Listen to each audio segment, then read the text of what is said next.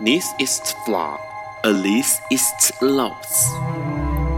尼采说：“没有事实，只有诠释。”幸好在本瓜的世界里，问题永远比答案重要。今晚，让我们一起。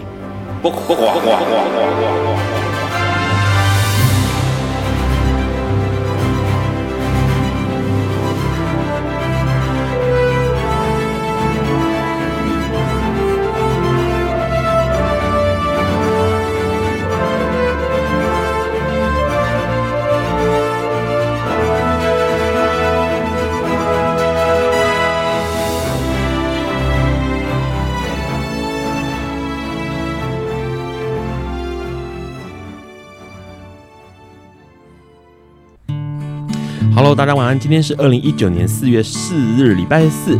现在是晚上九点钟，你所收听到的是《八卦笨瓜秀》Life 直播，我是 Ron。三月起呢，笨瓜秀升级成三点零哦，那所以呢，你可以在笨瓜秀的粉砖上面哦，看到这个呃视讯直播，听到视讯直播。那这个笨瓜秀每周四晚上九点到十点播出，可以在中华电信的 Hi Channel App 上面收听到。那海外的朋友呢，你就从这个脸脸书哦粉砖上面哦来看这个 Live 的收听哦。那隔天周五下午的五点钟，你可以从笨瓜秀的 FB 粉砖或是 Podcast 或者是 Hearlist 这个网站来收听到重播。那直播的时段，如果发现到这个收听异常，那就请重开 Hi Channel 的 App，就可以继续收听了。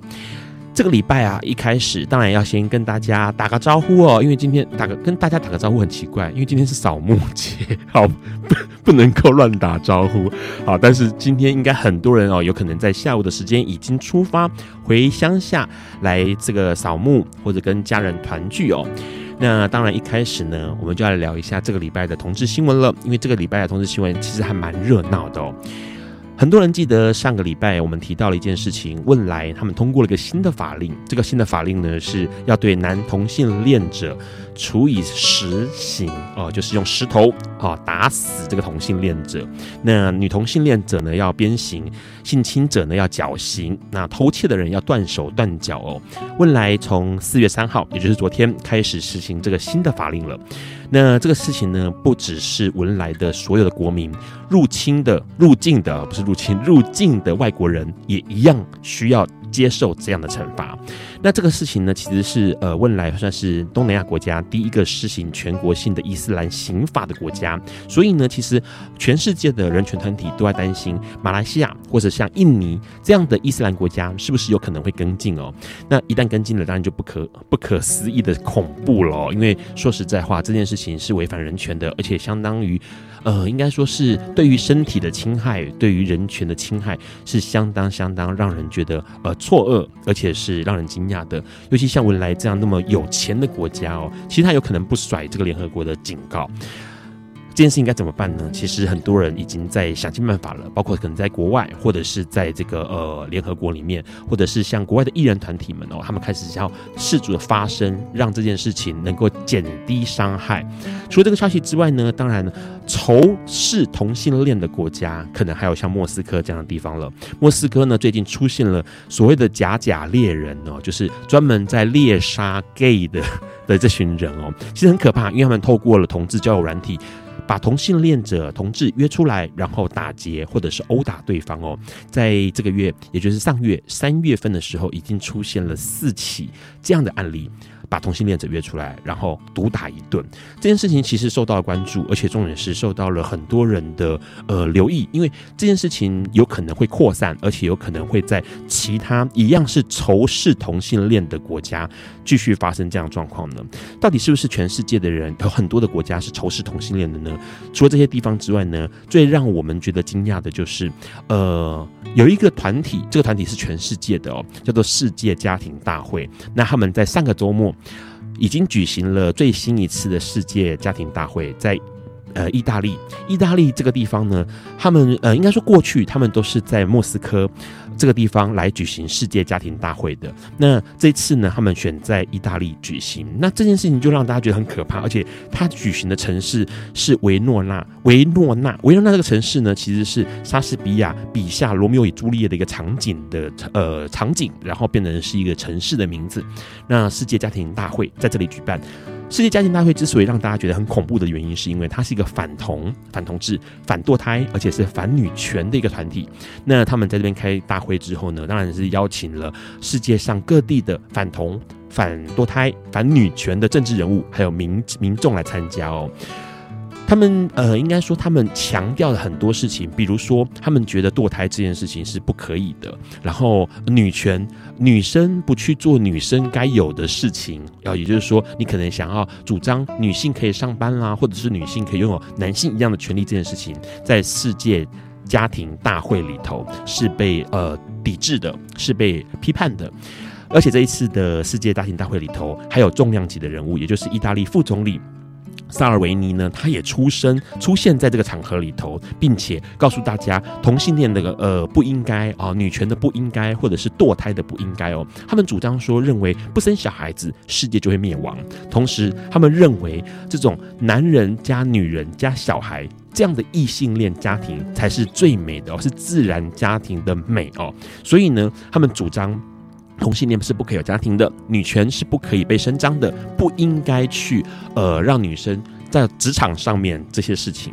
这件事情其实是相当可怕。当然，在这个世界上面有反同的人，也有相当挺同的人哦。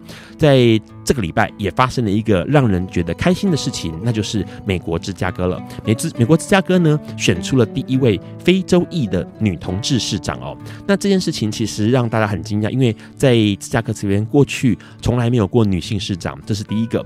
那第二件事情呢，她是一个出柜的女同志。呃，应该说他的这个主张哦，在他当选了之后，他的主张其实是要强调一件事情，就是呃反贪腐。同时呢，关于城市里头的枪械这些事情，或者毒品这些事情，是他所主张的。他反而没有在主张 LGBT 这些项目哦。不过呢，相信他以一个女同志身份，在未来的时候，一定也会针对。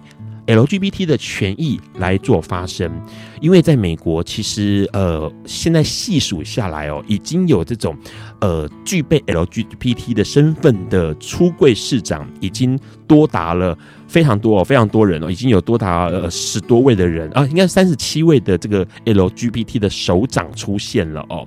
那这件事情表示说，其实呃很多人会称作是彩虹浪潮，也就是说，全世界或者在美国这个地方呢，关注 LGBT 或者关注同志这个议题的人，关心而且是支持的人，其实变多了，以至于在选择地方首长的时候呢，大家会愿意看到这些人的能力，同时呢，不再因为他的身份或者他的性别倾向而有所抗拒或者排斥哦，这件事情相当有有意思，而且呢，更令人觉得振奋的一个消息，这件事情也是发生在美国，美国的内布拉内布拉斯加州哦，这个地方呢，就出现了一个一对同志男同志，他们想要生小孩子，但是因为呃代理孕母的价格实在太高了，于是呢，他们其中一个人的母亲六十一岁的母亲哦，就主动跟他儿子说，如果这样的话。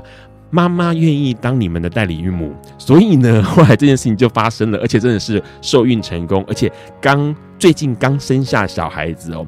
呃，两对这个两位男同志，他们这一对使用了其中一位的姐姐的卵子，然后其中一位的精子，然后放进了他们的母亲的肚子里头，所以这个女儿哦，女婴产下了。这件事情其实获得了他们家庭的祝福，同时也获得了布布斯呃内布拉斯加州地方的很多民众的支持。虽然在法律上面领养这件事情还需要再斟酌，但是问题是这已经是跨出了相当相当大的一步，也让人振奋一件事情，就是同志伴侣呃生小孩或者是领养小孩或者是拥有小孩这样的一个家庭，其实是被。呃，期待，而且是未来很有希望能够看到越来越普及，而且法律上面也能够获得保障的。那当然，除了同志消息之外呢，也要讲一个 HIV 的消息。这个消息其实也是让许多人哦，尤其是感染者们相当振奋的。这件事情是发生在三月底的时候，呃，台湾啊、全全世界首例第一个 HIV 带原者捐肾。救了另外一个代言代言者哦，那过去从来没有过这样的呃捐赠手术成功，那这次非常成功，就是感染者将他自己的这个肾脏捐给另外一个感染者，这是发生在美国，然后同时手术也完全呃康复良好，到现在呢，其实对于整个医界来说是相当大的突破，而且未来就能够看到呃感染者之间的互相捐赠，过去非感染者捐那个感染者这件事情不稀奇了。感染者之间彼此捐赠这件事情已经成功了，那未来有没有可能开放到感染者捐赠给非感染者呢？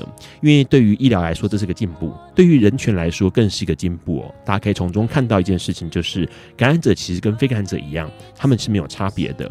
呃，在科技或者是医疗的进步之下呢，身体的健康，呃，能够让这个器官被另外一个人使使用，好好的使用这件事情，其实是相当相当的令人惊喜的。这是以上关于这个礼拜同志以及啊、呃、艾滋 HIV 的新闻。接下来呢，我们待会要跟今天来宾要聊的，也是跟 HIV 有关系的内容。在这个之前，我们要先听这首歌，这首歌是杨乃文带来的《Somebody》。Hello，你现在在收听的是不挂笨瓜秀 Live 直播。我们刚先听到了杨乃文《Somebody》这首歌曲哦，这个歌曲是收录在杨乃文第呃，算是一九九九年的专辑《Silence》里头的一首非常好听的歌曲。那在节目开始之前哦，来宾有特别跟 Ron 讲说，这首歌对他来说意义重大，也是他最喜欢的一首歌曲哦。哎，为什么？我们先请来宾先自我介绍一下。Hello，大家好，我是廖元庆。好。廖元庆，元庆应该叫你元庆还是庆庆还是什么的？嗯，朋友们都叫我庆庆啦。好，庆庆，庆庆，庆庆懂懂日文的人，庆庆很可怕。对对，不能在 不能在日本这样叫我，只能在法国这样叫我而已。为什么法国法文的庆庆是什么意思？干杯的意思。庆庆，好。那在日本的话呢，我们就不细说了。OK，为什么三呃这个 Silence 这个专辑里头的 Somebody 是你喜欢的歌曲啊？这么喜欢？呃，因为。本身我就非常的喜欢杨乃文，然后这首歌的歌词，他他也没有要传达什么很伟大的意思，他只是很很像呢喃，轻轻的在你耳边诉说着，我其实想要一个人听我说话，想要这个人在我需要的时候在我身边，这样就够了。OK，所以你喜欢那种有人陪伴的感觉的？我喜欢他没有把这件事情讲得很神圣，OK，很自然的，对，算是。日常的感觉，日常的感觉。好，刚刚其实聊了很多新闻，关于同志跟艾滋哦 HIV 的新闻。哪一件新闻是你觉得特别有感觉的？都好，呃，都很想骂人，都很沮丧啊。为什么？哪一个让你最沮丧？呃，莫斯科那个最沮丧。OK，为什么？假假猎人，就是因为其实呃，我身边有一些朋友，他们其实有已经在台湾有遇过这样的事情了。哦，你是说？约人约出来，然后、呃、攻击或者是勒索，呃，或者是他们不是约人出来，是你知道以前中山足球场还有的时候，有很多 couple 会在那边约会，OK，是，然后就会有人专程去那边打同志，呃，殴打殴打同同志，哦天哪，对啊，然后这种事情，我以为是，呃，你知道，好像有一些人会。已经有承受过这样的很恐怖的事情，可是他会觉得好像是他成成长，因为他的关系，因为他是同志的关系，他是娘娘腔的关系，所以他会被这样对待。好像有一些人也是一样吧.所以他可能就不讲，或是他觉得就是长大就过了，或者是我就应该要被打，因为我有这个身份。如果这个人他比较悲观的话，可能就会这样想。OK，可是我那时候听到的时候，我就说这打是正常的啊。我说你要去打，你要你要报警啊，是。可是他就会觉得碍于他的身份，或者是、哦、怕曝光，一方面怕曝光，一方面他也会，他也不认为警察会受理，是对。但是我就觉得这个会让我很沮丧，就竟然这件事情它其实是全球性的，而且重点是在国外，甚至有可能这个。呃，这个打的情况有可能是会呃造成致命或者是严重不可收拾的这个伤害，完全不可理喻。你看那个俄罗斯是战斗民族，之前不是那个俄罗斯举办同志游行的时候，网网络上那些图片，我真的觉得很可怕哎、欸。是，就是他们可能只是举个旗，而且你知道俄罗斯一很多影片都是健身的影片，你也知道他们练练的有多大只，对。你就打在他们手无寸铁，只是拿着彩虹旗的人的脸上，这样我就是觉得很可怕。好，除了这个新闻之外，你还有没有什么新闻是让你觉得很可怕？我觉得那个那个世界家庭大会，那个真的大聚在一起，他们是哪里来的？他们是全世界来着的，而且重点是，他们过去其实一直都有啦，全世界一直都有，只是说你说是像世界卫生组织那样这么大的，是，是。然后他们就是呃，算是对于呃反同志。或者是反堕胎，他们认为他们的想法会比较传很很传统，相当传统嘛。呃，同志不可以接受堕胎，你延呃阻止了繁衍下一代这件事情，也不可以被推崇，好、哦，所以是要阻止的。那女权呢？因为你女权独立了之后，女生就有独立自主权嘛，那有可能会影响到正点家庭的维系，所以呢，这个。世界家庭大会呢，就会主张说是不可以的。然后他们一年比一年壮大，他们会号召全世界的反同、反堕胎、反女权的人聚在一起，然后开会，然后想一些策略。无聊，想一些策略。那当然，他们的聚会也吸引了很多的这个呃挺同志的，或者是认为呃挺女权的人聚集在场外跟他们对峙叫嚣。那这一次，当然因为。呃，意大利会允许他们在这个地方，在意大利的城市里头举办的原因，是因为意大利觉得，呃，每个人都有发言权，所以不管你是挺的或是不挺的，你是正方或是反方，嗯、你应该都要有发言权。那这个观点当然是正确，是好的，嗯、但是这个组织让人觉得好可怕，真的很可怕。怎么会有这样的人存在？而且还还有个世界家庭大会，对他们是个巨大的组织。哎、欸，这个节目如果让反同人听到，他们会去参，会不会去参加？反同人没有时间啦。好，呃，除了看中天呢、啊。好，这重点重点是这些新闻之外嘞，还有没有？呃，还是有让人让人欣喜的新闻啊。比如说，像是哎、欸，美国越来越重视这件事情。哦，芝加哥那个事情，我一看先我就直接在电脑前面鼓掌。我这样子，nice。为什么？为什么？你会这么的觉得很棒的原因？因为我会觉得这个他集结了所有可能会被反对的身份哦。第一个就是女性，女性女同志，再是黑人，对非裔，嗯、对。然后，因为当然，如果论种族歧视，在台湾可能没有那么明显，是。可是，在美国或在西方国家，他们就是这个就是百年来的很可怕的事情，是。然后，可是，在这样又又当上首长，又当上什么样？之前那个奥巴马事情已经也很让人振奋嘛，就他们那个总统。可是，她是女同志，是。而且，我会觉得令人。就会让我觉得更开心的事，是他是以他是一个市长的身份，对，在讲说我的主张其实是反贪污，就是我并没有要真的很拉拢 LGBT 的什么事情，反枪械、反贪污。对啊，我我处理的事情是当下，对，而且还有贫富均衡这件事情也是他在意的事情。那我就觉得这样子很很这样的新闻看起来就让人舒服。对，而且重点是刚刚提到了美国之前呃目前来说有三十七位的这个 LGBT 的市长，嗯、那。呃，你也知道，总统这个位置已经就是市长在往上嘛，所以现在有一个呼声非常高的，也是他也是三十七岁的一个年轻的，呃，市算是地方首长市长，他是男同志，嗯，他极有可能代表民主党去争取美国总统大位，所以有可能在、嗯、呃，假设今天这个所谓的彩虹浪潮成够成熟，有可能在。接下来的时间，在川普之后，有可能他有可能会出极极有可能出现。对啊，美国的总统是不是一个好一个坏，一个好一个坏？好像是哎、欸，对不对？对我记得什么小布希，然后再才是那个那个那个奥巴马，奥巴马，奥巴马在川普，在应该就好的啦。好，所以基本上就啊，那台湾呢？台湾的是也是一个好一个坏。台湾基本上就是先这样。好，我们不谈政 政治，台湾政治实在是啊。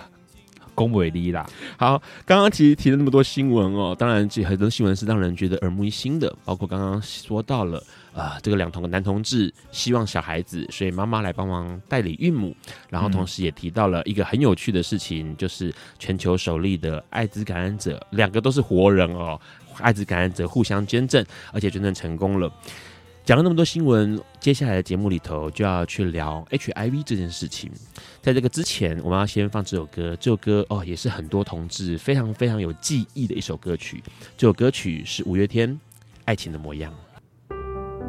Hello，你现在正在收听的是《播瓜笨瓜秀》Live 直播。我们刚先听到了一九九九年五月天，呃，收录在五月天第一张创作创作专辑里头一首歌曲哦，《爱情的模样》。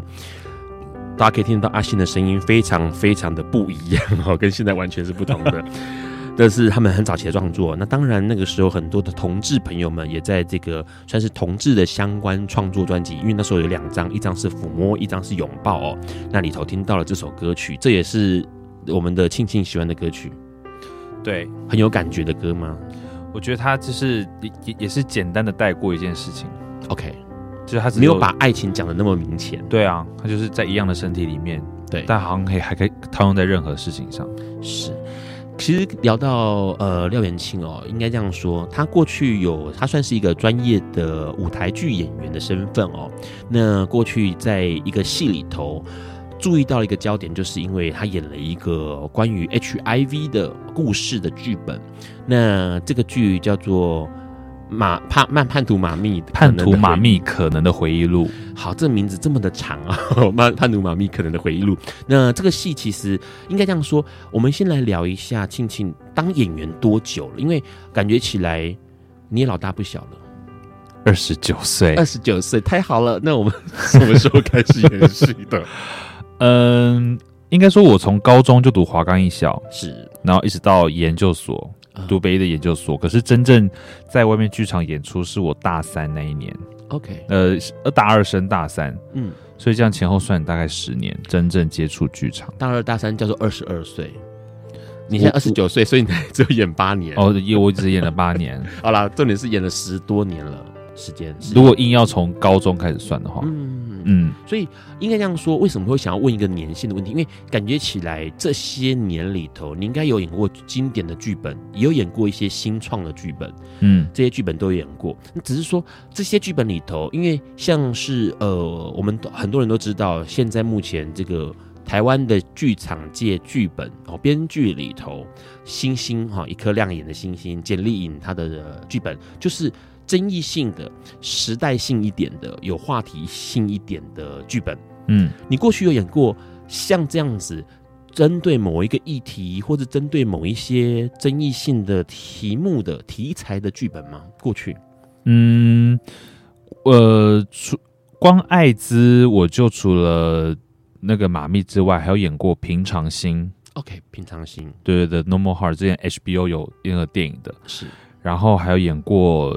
扮装的。是扮扮装的，对，嗯，就是，然后还有演过无差别杀人，无差别杀人。就是他完全是杀人随机杀人，跟杀人心理学有关系的一个，对对对对，有点变态的啦。就之前日本有个新闻，不是有呃三个青少年把一个女生关在阁楼，是，然后杀害什么？可是他父母其实都在楼下，嗯，对的一个这样的新闻案件，然后那个我们。有个剧，那个编剧就把那个这个新闻改编成台湾的当下，然后在一个三个空间同时演出，这样是对对对。然后呃，扮装的话是呃，有个导演叫黄黄鼎云，是明日和和之的明日和和的导演黄鼎云，他有创一个角色，这个角色你他有点说不太清楚，他就反正我的装扮基本上就是女装，是，然后兰奇亚。这个角色他算是一个性别的发声者。嗯。我们之前有做一个 solo，他是我们那个 solo 主题是从是讲日治时期的同志开始，是一直到农安节，嗯，一直到现在，就是同志的历程。是。然后我会觉得兰奇亚这角色通过了扮装，他好像没有任何的拘束，所以他没在没有任何拘束的情况之下，他可以讲性别，他甚至可以讲历史，他甚至可以讲各种事情。以他这样的身份去讲，然后艾艾滋当然就是，嗯，就是这个议题它本身就很争议。对，其他的话就是本身我的样子是是争议的，裸体也好，或者是那个扮装、okay. 是这样子。所以对你来说，这些都它算是挑战吗？还是说你其实在呃做这些角色之前，你其实还是会心里恐惧啊？嗯，裸体那个是有恐惧，因为我那时候是。第一出戏，第一出戏，就想说六块腹肌不可以轻易被别人。我看我真的是没有六块腹肌，我看我我就是肚子，他就是肚子。Okay, 然后那个时候，你知道我才大二，大二升大三，裸体这个事情。然后那个导演是一个法国导演，OK，所以身体对他们来说其实没有什么自然的事情。对他，他就只是一个媒介。是，所以他那个时候某一天排练完，他他就说，那个下次排练我们要裸体哦。是。然后我那时候年纪很小，我也不敢说什么，我就说哦好啊。你没跟他讲说导演不好意思，因为我毛还没有长齐，哦、不会讲法文没办法、啊。OK，对啊，只好听话、啊。是，好。对，可是后来慢慢的跟他工作，裸体这个事情就会觉得我是在戏里面。是，就当然如呃当时有当然他有要求其他演员也裸体，对。可是当然不是每一个人都像我一样，就是每个每小，就是好像就是身体就是这样。有有些人有个演员，他讲了一个我觉得很很很好的话，是他相信导演，是，可是他不相信台湾观众。OK，对，就他当然我们的教育或是我们的整个家庭的背景，裸体这个事情，他势必还是得。会带着有色眼光去看，是。那那个时候，我们的是这个戏到了法国之后，他当然就很自然的可能露露了内内或什么的。是。就我会觉得，很多时候是我们的从小到大的家庭背景跟我们的受到的教育是耳濡目染，然后慢慢养成的价值观以及看事情的方法，就会变得好像这件事情它其实。不是我们所想那个角度而已，是我我会觉得各种争议性的角色也好，或者是议题也好，其实都是这样。就是过去我们的教养里头给了我们一副眼镜，对，这个眼镜呢，你就带着它一直到处去看事情，然后这些东西可能被扭曲了，对，可能富有了道德批判了，或者是什么之类的。对啊，那我会觉得这些事情如果只是在自己的心里面想，或是只是在某一个地方。出现是我让我觉得很可惜的，是，所以我会觉得，如果我有碰到这些议题性的角色或者是剧本，那我能够挑战，我有机会可以演的话，我会觉得我会想试，是。那同时间我也会希望更多人可以看到。呃，应该这样说，会问这些问题的原因，是因为其实《叛徒马密》呃这个剧本里头，它其实讨论了非常算是严肃，也算是伤痛的东西，关于台湾过去的面对 HIV 的这个角色哦，或者是 HIV 这样的情况。《叛徒马密》大概讲什么故事？我们概述一下下。《叛徒马密》讲的就是呃一个干口之家，就是那个艾滋病庇护所。OK 的一个兴衰史起起落。是，然后故事的主人公是马密，他本名是马太祥，然后他是一个感染者，他在那个互助协会里面认识了一个人叫做甘口，对，然后两个人共同从呃在甘口的家组成了甘马之家。是。然后，呃，我所饰饰演的角色叫阿凯，是马密的男朋友。是，然后我跟他认识是在甘口之家成立之后的事情。那当然，我跟他在一起之后，我就我也跟他很紧密的做了，呃，不管是戏里的活动也好，讲座等等，就跟他就是几乎分不开，生活都一起，什么都一起。然后慢慢的也跟甘口当然也很好。对。然后，呃，主要是这个是有两个两个算是两个时空吧，就是。一一切的会有这个起源，是因为我的侄女方君凡，她有手上握着我当年给她的马密的日记，是，然后她想要呃借由去找到马密这个人，然后她开始有想要拍个纪录片，拍摄这个整个整个整个甘口之家发生什么事情，然后马密是谁，然后去接连他去找找到自己想要。找到马密，然后想要跟他说的事情，等等的这些事情的的过程，这样子，然后赫然发现里头出现了叛徒，对，但我会觉得剧名就取得蛮有意思，可能的回忆录，就是这些事情它到底是真的还是假的，或者是因为他他有讲到是这个日记里面有被撕掉很多页，是，那他也是经过这些。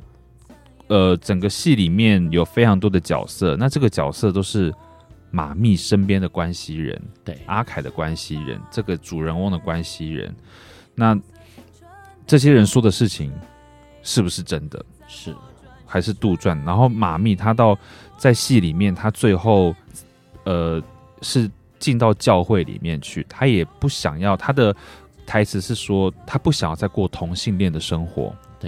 那他不想要过同性生活的这个前提之下，他隐瞒了什么事情，或者他拒绝说出什么事情，我们大家都不知道。是，所以到底故事的真实性是什么，我们就会在里面知道。所以说，剧名就是他是这个大家所称的叛徒马密，他可能的回忆录。是，所以基本上在这个过程当中，可能可以看到了某个东西是过去关于呃。台湾 HIV 发展的过程，还有一些面貌，那些面貌，比如说会有庇护所这件事情，嗯，或者是会有同志的社交，嗯活动，或者是有感染者各式各样的呃身心状况这件事情。所以当初其实你应该说你是怎么去看？你拿到这个剧本的时候，你当初是怎么看这个剧本的？你会觉得这个剧本是一个对你来说是什么样一个的感觉？嗯，其实我当初就因为廖元庆这个人哦，不是剧团哦，是你个人。我个人哦，嗯，我会觉得我需要裸体吗？马上先问这个问题吗？当然是不，当然不是法国人哈，可以沟通。好，不是，就是嗯，我一开始其实会觉得这个剧本会很啰嗦啊。OK，嗯，因为它文字讯息量很大，是，主要是它当然有讲了很多当时的的 HIV 的状况，然后整个社会风气，整个大家怎么样。那可是经过了看了几次，我通常是要到排练，是。甚至到第一次大家这个戏顺走之后，我好像才能够真正看到这个戏的样子，是。就是整个整个大家配起来。那我会觉得最大的不同是，这也是我会觉得简莉颖剧本让人家很喜欢的地方是，他的台词都写得非常的口语，是。他的文字并不是那么的抒情，是。所以他就是你看的时候会觉得，嗯，就这样带过去。可是，在经过诠释，在经过那些角色，你会听到这个里面他的话背后的故事是什么，是以及他前面发生了什么事情，他才说出了这一句话。嗯，所以看到最后这个剧本，就会让我觉得，就像我呃前面就是推推荐这些歌，他们都没有要讲什么很伟大的事情。是，可是因为这些很渺小的事情，才促成这个很伟大的的的，的一个时代的东西。是，所以呃，对你来说，其实那个剧本拿到的时候，你有去想，因为在那个之前，就是说在拿到剧本之前，你有已经有演过几次关于 HIV 的戏了嘛？嗯，对。那那时候你拿到的时候，你会想要去，应该说你会想要去佐证你过去所获得或者是所拥有的关于 HIV 的资讯吗？当你看到的时候，你就想说：天哪，这是在讲一个呃历史吗？我是要演一个历史剧吗？还是说对你来说这是一个好麻烦、好复杂，要交代啊，交代时代性的东西给读者的一个东西？嗯，我觉得可能。可能是看人，因为我就会觉得简历应该不会写这么的古板的东西。Okay. 如果只是在讲艾滋病历史的话，其实大家 Google 就好。是，那我那时候看的时候，我会觉得，就像我那个时候演平常心，就是我觉得我自己一定要知道我所经历的什么事情，是，以及我所处的那个年代这件事情。它在一般人的眼中代表什么？是对，所以我觉得我我我我我看到这个剧本，我不会担心他会有很太多说教，是，或是我必须要扮演一个呃新闻站，告诉大家这件事情是怎么样。但是我会觉得我必须要有这些事情当做我内心的的一个算是。那种地地基的事情，我说出那些台词才有分量，对，以及我才能够知道我到底为什么要说这个台词。是因为你在里头扮演了一个呃，相较于其他两个主角来说，就是马密跟甘口，嗯、他们都是感染者，是。对，然后你却是演一个重要主角，但是你是一个非感染者，嗯，所以你觉得那个在这个之间哦，很有意思，是说用一个 HIV 的东西把你们串在一起，嗯，然后你却要。格格不入，应该这样说，在甘口之家你是格格不入的，嗯，一个身份，嗯，你是怎么看待这样的一个关系？因为这关系其实很有意思。我怎么看待的啊？对，我觉得这个对我来说就是个很人性化的事情。嗯，廖元庆哦，怎么看待？不是阿凯哦？哦，廖元庆怎么看待？我觉得很棒啊。怎么说？就是能够演到一个虽然是在讲艾滋病的戏。可是我其实并不是演一个艾滋病的人，是，然后我并不是悲情的的一一个存在，我我不是受大众可怜的，是。我是一个眼睛大家看的过程，看的过程就是大大大家很容易去忽略的，OK，是。大家只会关心艾滋病的人的感染者，大家只会关心呃这个整个整个家族或是整个事情，可是。感染者身边的人，不代表他全部都是感染者，是有可能他的家人，甚至他的邻居，是，或是他们租了这个庇护所的房东，对，就是这一些对我来说是小人物，这些小人物他环绕在我们故那个主人公故事的周围，他势必也要有这些人的存在，才能够成就他现在的样子，是。对，所以我会觉得我这个角色。存在会让我我我也很喜欢的，就是我可以用一个呃不一样的角度去讲故事，嗯，然后我也可以用一个呃好像比较有别于剧中角色的一种感觉，就是我我那么的跟他贴近，是，可是我却又离他这么远，是。那对于这个距离的拿捏，有的时候我就会，你知道，可能排一排。又会去想一下，是到底是要那个距离是怎么样？当然也会考量到剧中的整个我的占的篇幅，或者是整个剧本的安排。可是我就会很希望大家可以看到的是，围环绕在马密周围的这些人，包括我，包括其他人，是如何的存在在他周围，而造就大家会说他叛徒，大家会认为看到的这个马密是谁？这样是因为很有意思哦。让在二零一七年的时候看过这个戏，那当然二零一九年的版本有不太一样，但是呃，在二零一七年版本里头呢，值得让让很值得注意到一件事情，就是一个好，我必须说阿凯这个角色算是男三哦，就是如果男一、男二、男三的话，男一当然是马密嘛，男二应该就是甘口啦，那么男三就是阿凯，可是这男三却是从头到尾的贯穿整个戏。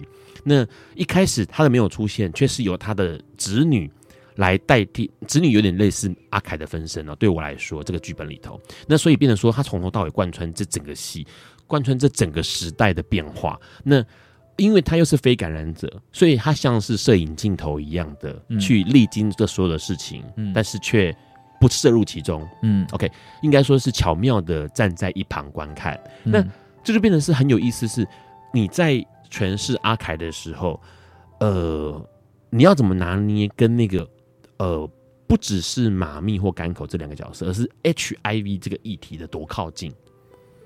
嗯，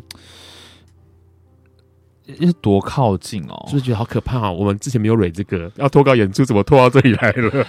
多靠近，我会觉得我再怎么靠近，我就不是感染者。对，是，是然后我。关心的再多，我看的再多的资料，我就不是一个感染者啊。是，所以有一场戏是我跟甘口两个人在聊天的。是，然后那一场戏我会觉得很、很、很有趣的是，我一开始站在一个角度是，我也会想要做我自己啊。是，我有也有在生活，我的公司也好，我我我也想要存钱什么的。可是我做了这些牺牲。无非就是让马密或是在周围的人知道，我其实很关注这些事情，我很投入，我爱他，所以我这件事情也是我的一部分。对。可是甘口他就提点了说，但你再怎么样，你就不是感染者啊。是是是，你的你你你的身身体就是不会到三十以下，五五十以下，你就老了不会有并发症，你没有这要吃这些，你不会变药罐子。是，所以。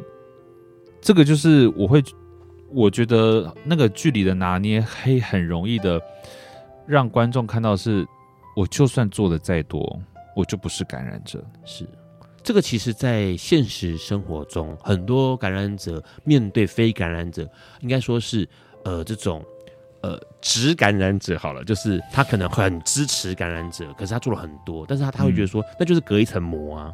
对啊，你就是不是感染者嘛，我就不是感染者。对。所以这件事情其实在，在呃，应该说现实生活中发生，然后在剧里面被诠释出来哦。只是有意思的是说，这是你个人在面对呃 HIV 这个话题。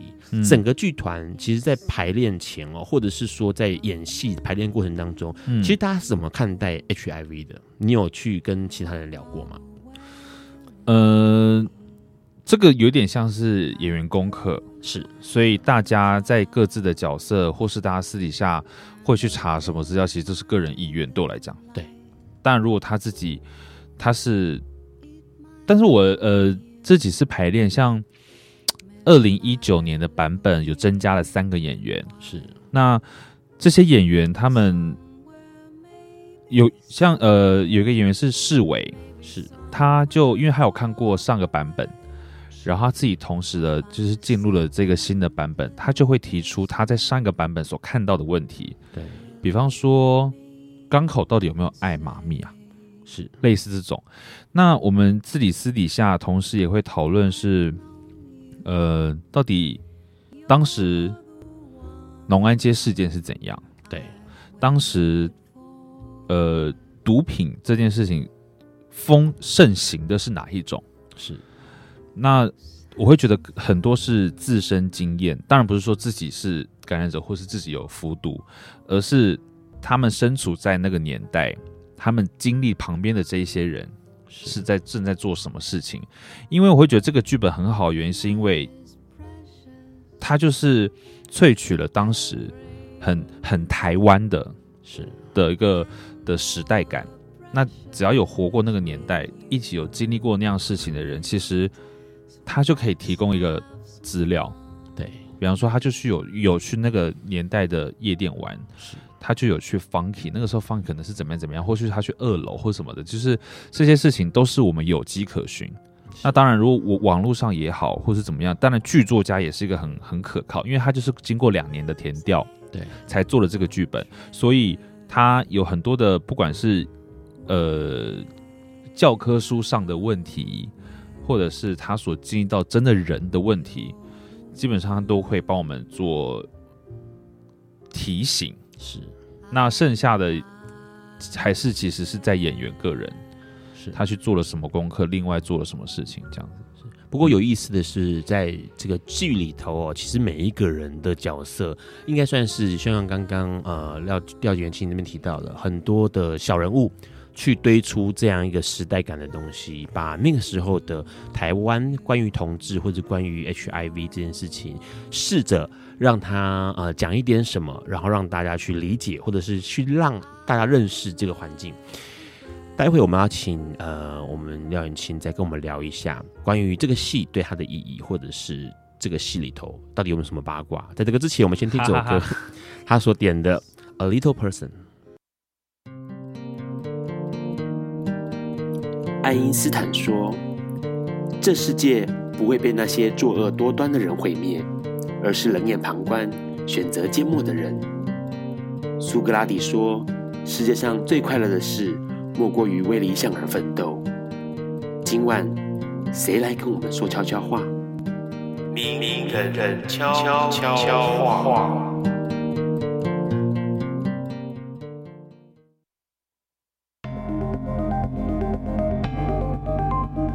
大家好，我是高华丽，我是一位剧场演员。当剧场演员这么多年，让我体验到最深的一件事情就是，每个人。都是一段很精彩的故事，所以千万不要轻易的看清跟否定自己。希望大家都可以勇敢的做自己，知道自己的目标，然后一步一步的前进。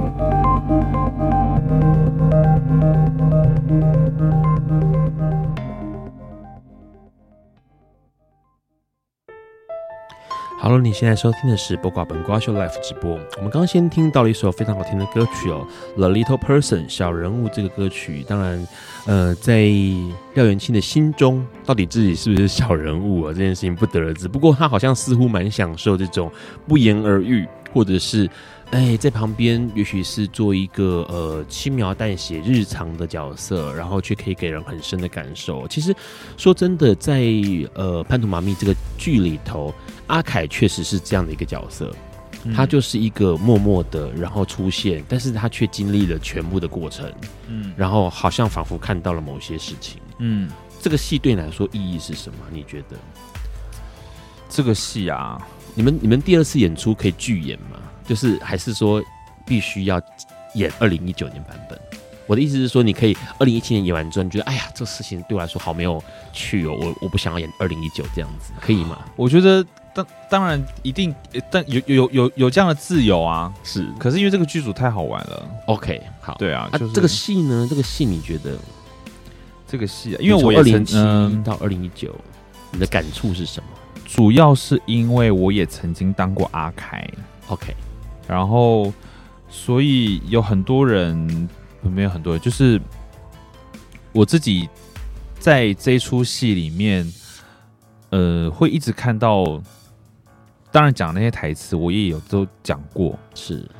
那二零一七到二零一九，我如今在看的这些台词，我觉得最大的不同是，我看这件事情的的在心中的轻重好像有变。这么说，因为当时也不是说当时刚什么分手或什么的，只是。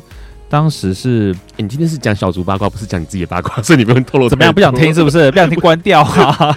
我是怕你自己透露太多。没有，不会透露太多。主持人有任务要保护来宾，你知道吗？知道了，被保护。反正就呃，就是那时候是可能很久之前的事情。那 OK，那现在那是接的马密，然后既然是这样的角色，然后我那时候会觉得是一种重新把过去的事情。拿出来谈整理整理，嗯、然后拿出来审自己自己审视自己是的一个过程。那这一次对我来说是一种我回看我之前的演出以及那一件事情的 mix。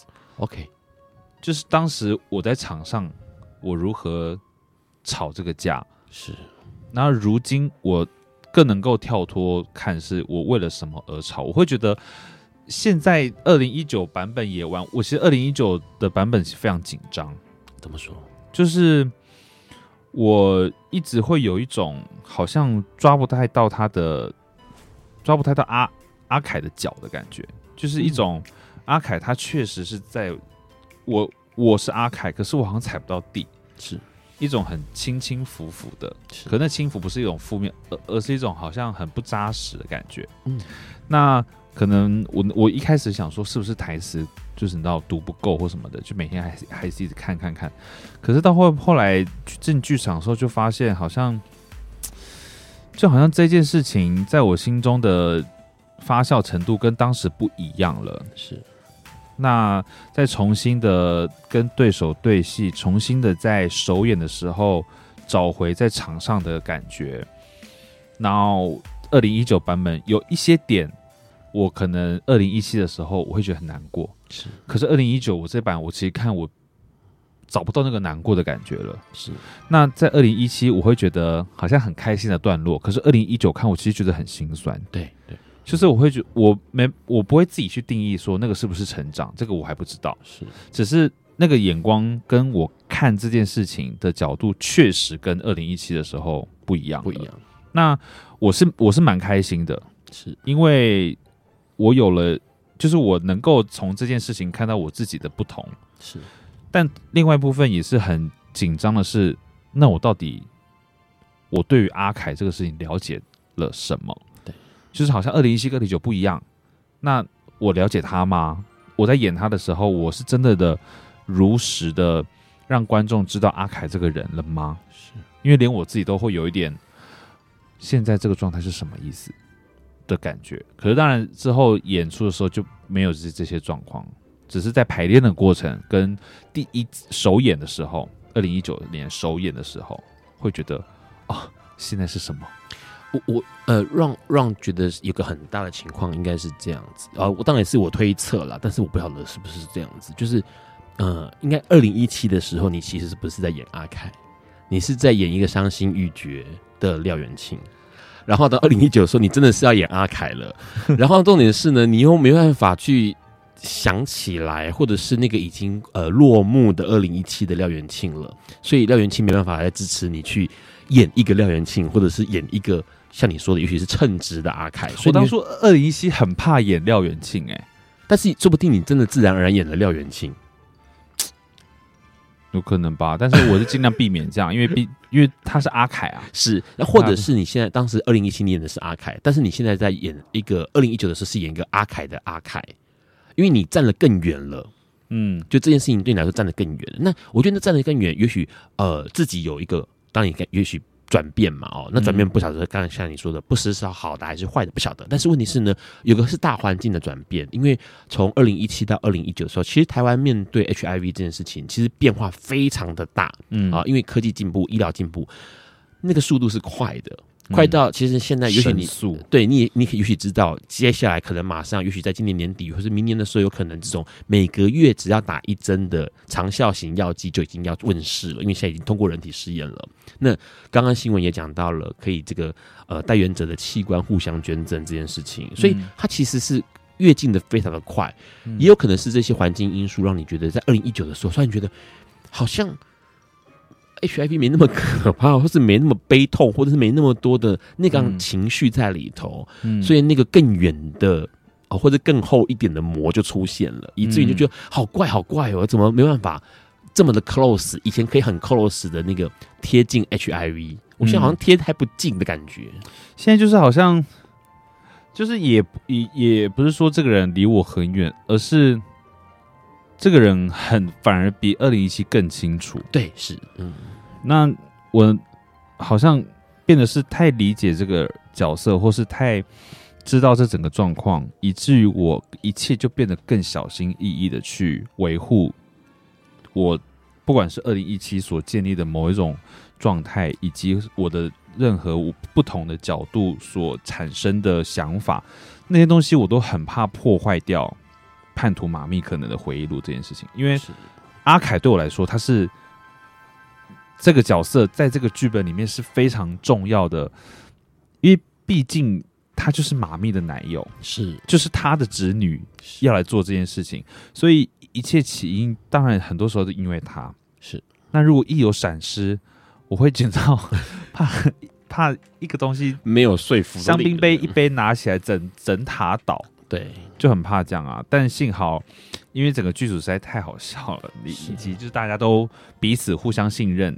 的状态这样很好，很官腔，可惜真的就是这样，是这是一定的，因为剧剧组是好长一段时间大家要堆在一起生活，堆在一起工作，然后也许默契啊什么都要培养起来。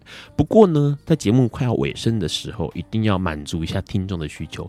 当然有一个呃，算是笨瓜秀忠实粉丝啊一个女观众，那她也要问说，要不会讲到，原本是想要希望能够出现。小竹来节目上了，当然今天邀请的是庆庆嘛，啊，庆庆啊，还满意吗？还满意吗？所以我们要讲一下小竹的八卦之类，满足一下听众需求。你他想要知道什么八卦？小竹你就讲一个，你觉得可以满足听众。小竹很无聊哎、欸。OK，我们今天节目到此告个段落。呃，我最近在跟小竹在暴食，暴食就是攀岩。OK，这算八卦吗？不算哦，抱。攀岩呐、啊，就是人工攀岩场这样子。对对对对对，okay, 是因为小竹他他以前是胖子，这样可以吗？可以出卖他吗、啊、？OK，好，以前这是好事啊，以前哦，原胖胖的，然后现在变健康了。所以，对不起哦，但就是他，然后他呃，那时候二零一七的时候，他那个其实已经瘦下来了，是。然后二零一九再看，再跟他一起。我会觉得哇，这个人在场上又更魅力十足。OK，因为瘦下来了，然后同时间也变更结实了。是对，然后是因为他之前另外一出戏《爱的落幕》才刚结束，他在场上穿了一件黑色的 T 恤。我那时候一下台我就说：“你的胸肌很明显呢。”是是什么意思啊？偷练是不是？你抱抱个十就有抱到两个？对，他把石头抱进抱抱进胸里面，是不是？OK。但基本上是这样。好，呃，其实今天哦，很高兴能够邀请到廖元庆来跟我们聊这件事情。虽然说这个戏，呃，已经落幕，那未来有没有可能再上演这件事情也是个问号吧？哦，嗯，对。但是问题是，其实值得让人关注的是，呃，有这样的作品去试着了解台湾的 HIV 的情况。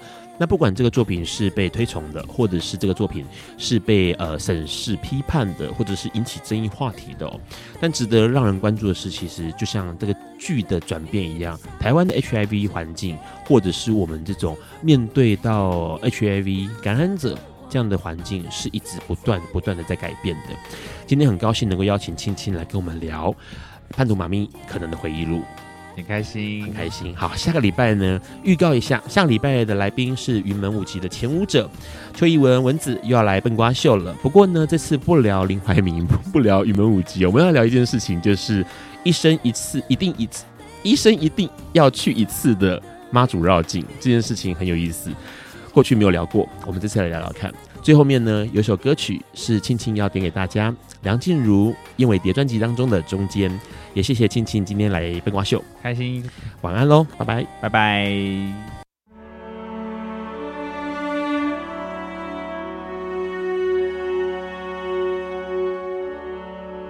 以上节目不代表本台立场，感谢路德协会与中华电信协助播出。